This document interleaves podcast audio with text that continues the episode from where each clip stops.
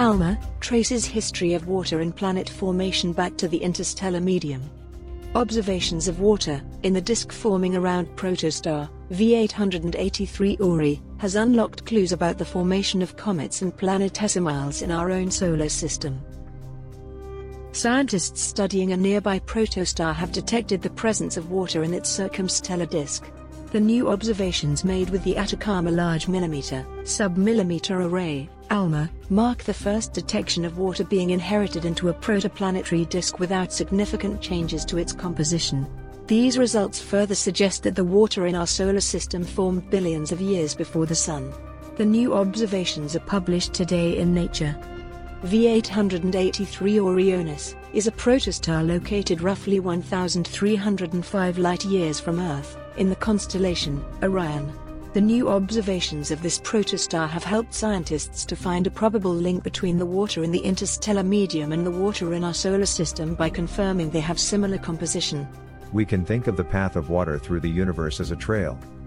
We know what the endpoints look like, which are water on planets and in comets.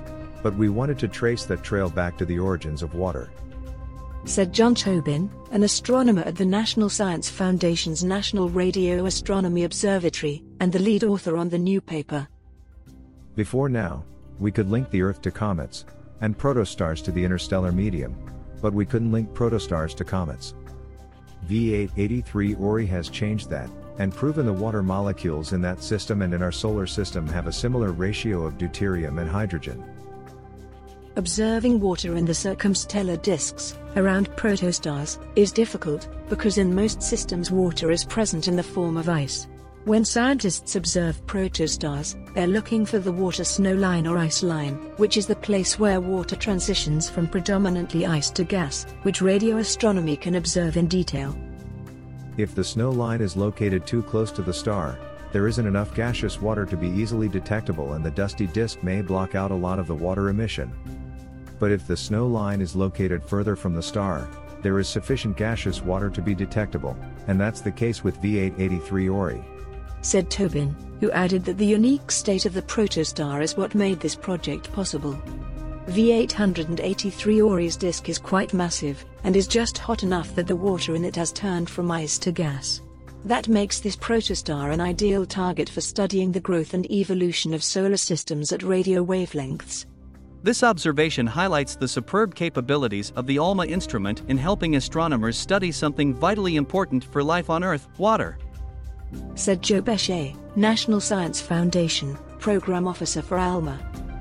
An understanding of the underlying processes important for us on Earth, seen in more distant regions of the galaxy, also benefits our knowledge of how nature works in general, and the processes that had to occur for our solar system to develop into what we know today to connect the water in V883 Ori's protoplanetary disk to that in our own solar system. The team measured its composition using ALMA's highly sensitive band 5, 1.6 mm, and band 6, 1.3 mm receivers and found that it remains relatively unchanged between each stage of solar system formation, protostar, protoplanetary disk, and comets.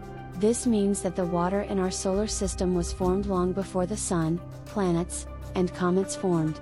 We already knew that there is plenty of water ice in the interstellar medium. Our results show that this water got directly incorporated into the solar system during its formation. Said Merel Van Hoff, an astronomer at the University of Michigan and a co-author of the paper. This is exciting as it suggests that other planetary systems should have received large amounts of water too. Clarifying the role of water in the development of comets and planetesimals is critical to building an understanding of how our own solar system developed. Although the Sun is believed to have formed in a dense cluster of stars and V883 Ori is relatively isolated with no nearby stars, the two share one critical thing in common they were both formed in giant molecular clouds. It is known that the bulk of the water in the interstellar medium forms as ice on the surfaces of tiny dust grains in the clouds. When these clouds collapse under their own gravity and form young stars, the water ends up in the disks around them. Eventually, the disks evolve and the icy dust grains coagulate to form a new solar system with planets and comets.